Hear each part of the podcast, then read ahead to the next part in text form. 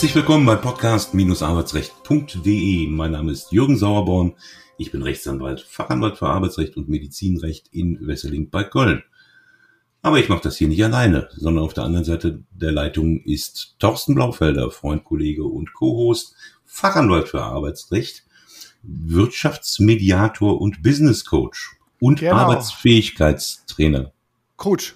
Coach, Entschuldigung. Aber ja, jetzt habe ich jetzt hab ich doch mal. Also es hat so viel Folgen gebraucht, dass ich das mal hinbekommen habe. Herzlich willkommen. Hallo. Ja, worüber wollen wir uns heute unterhalten? Nachweisgesetz. Da genau. geistert ja eine ganze Menge durch die Gazetten. Vielleicht gebe ich kurz mal eine Einführung. Es ist ja im, äh, glaube ich, 2019 oder sowas, ähm, hat das äh, Europäische Parlament äh, beschlossen, die Richtlinie über transparente und vorhersehbare Arbeitsbedingungen in der Europäischen Union, kurz die Arbeitsbedingungen-Richtlinie. Ähm, man wollte aufgrund einiger neuer Arbeitsformen, wie das genannt wurde, eine größere, hat man eine größere Notwendigkeit für Mitarbeitende gesehen, umfassend zeitnah und vor allem schriftlich in einer leicht zugänglichen Form über wesentliche Arbeitsbedingungen unterrichtet zu werden. Umgesetzt werden in den einzelnen Mitgliedstaaten der EU musste das bis Juli 2022.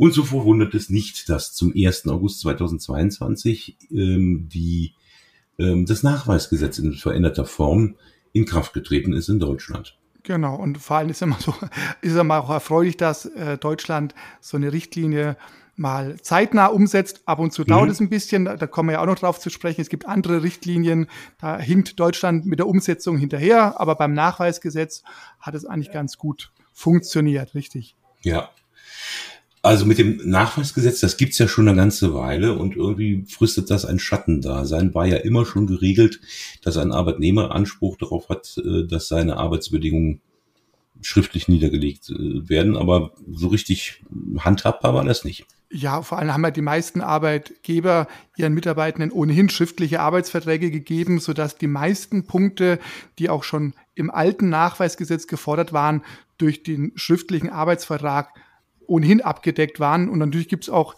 manche Branchen oder vielleicht auch bei äh, Nebentätigkeiten, wo es mal keinen äh, schriftlichen Arbeitsvertrag gibt. Da hätte es eine Rolle gespielt, aber ich glaube, das wussten einfach viele Arbeitgeber und viele Mitarbeitende gar nicht, dass es da äh, so ein mhm. Nachweisgesetz gibt. Das spielt ja auch bei den Arbeitsrechtlern oder hat jedenfalls bisher auch eine wirklich untergeordnete Rolle gespielt. Hast du jemals einen Fall gehabt? Nein. Also ich kann mich nicht erinnern. Nö. Nein. Und jetzt, Nö. aber jetzt wird's halt spannend, weil jetzt ja. geistert durch die Gazetten, oh, es muss neue Arbeitsverträge geben und der Arbeitgeber muss neue Verträge ausstellen, was Blödsinn ist und auch eine gefährliche Falschinformation, denn es müssen eben neue Erklärungen abgegeben werden, neue, äh, der Arbeitgeber muss mehr erklären, auch, auch wieder schriftlich, äh, und nicht nur äh, digital, aber es muss kein Mitarbeiter, keine Mitarbeiterin muss einen neuen Arbeitsvertrag unterschreiben. Das ist was? Nicht, ja, ja, und das ist eben, aber wenn man liest, also überall ja neue Arbeitsverträge ab dem 1. August. Also wenn man da dran denken würde, das Unternehmen mit 100.000 Mitarbeitern, da möchte ich, würde ich ungern in der Personalabteilung arbeiten wollen, wenn jetzt plötzlich 100.000 Arbeitsverträge neu geschrieben werden müssten. Also da hat man auf jeden Fall den Leuten keinen Gefallen getan, solche ja, falschen Informationen zu geben. Erstens falsche Informationen, zweitens ist dieses, diese Neuregelung sperrig. Absolut. In meinen Augen ehrlich gesagt auch unnötig, weil ähm, erstens ist Deutschland das einzige Land ähm, in der EU, soweit ich das überblicke, das auf Papierform ja. noch setzt. Ja? ja? In anderen europäischen Ländern, die diese digital, Richtlinie ja. umgesetzt haben, ist das alles digital möglich. Nur hier muss also müssen Bäume gefällt werden. Wo ja? doch kein Papier haben. Wir haben doch kein Papier. Ja? Also.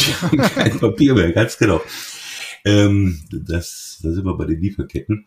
Ähm, und den zweiten Punkt habe ich jetzt ehrlich gesagt vergessen. Ähm, ach nee, genau.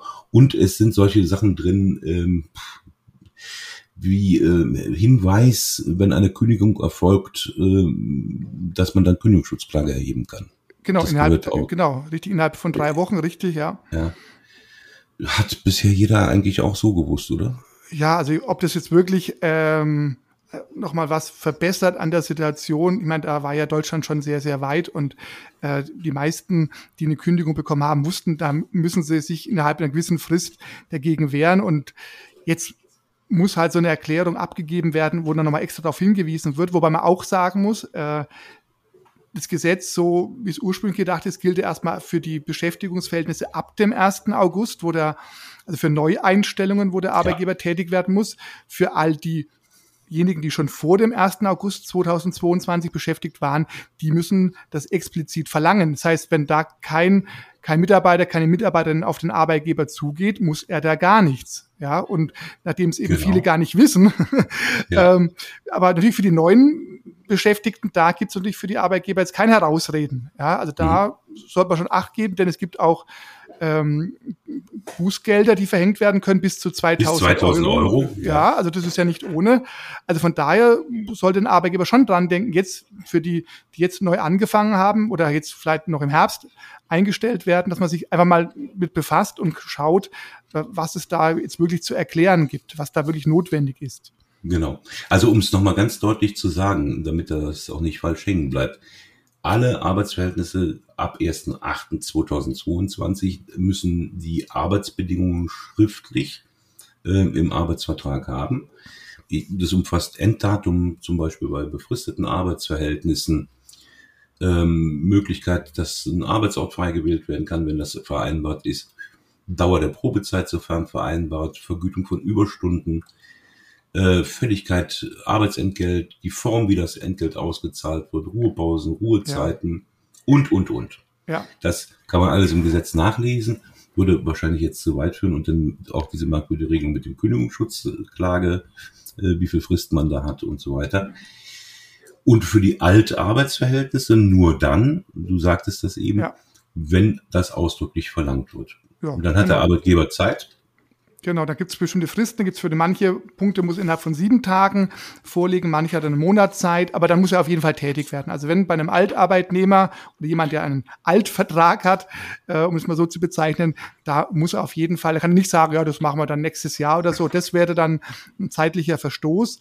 Aber wenn da nichts kommt, dann kann er sich vom Fokus her auf die Neuverträge, auf die Neueinstellungen konzentrieren. Und da sollte man sich als Arbeitgeber schon mal auseinandersetzen. Aber für die alten ähm, für die quasi schon beschäftigten Mitarbeiter, ja, mal gucken, ob da wirklich so viele äh, nachhaken werden. Ich glaube es jetzt eher mal nicht. Ich auch nicht. Das ist, glaube ich, wieder so ein Gesetz für die Schublade.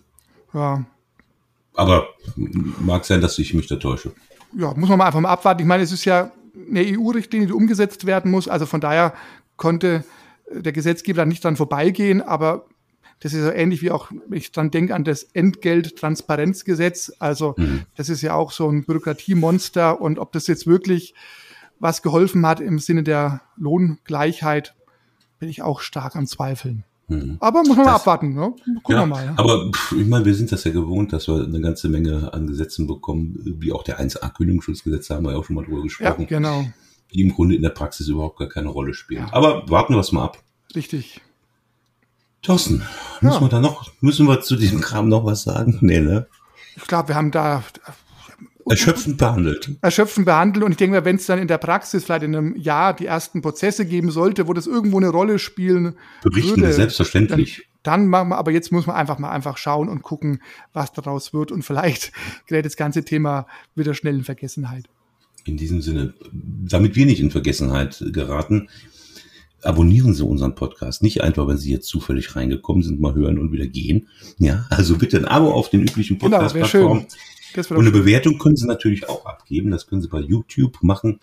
Ähm, das können Sie aber auch machen bei Apple Podcasts. Ich glaube, bei den anderen Plattformen wie Spotify ja, geht das auch. Ich denke auch, ja. In diesem ja. Sinne, wir sind durch. Mach's gut, Jürgen. Du auch. Tschüss, ja, Thorsten. Bis demnächst. Gut, ja. Tschüss. Tschüss.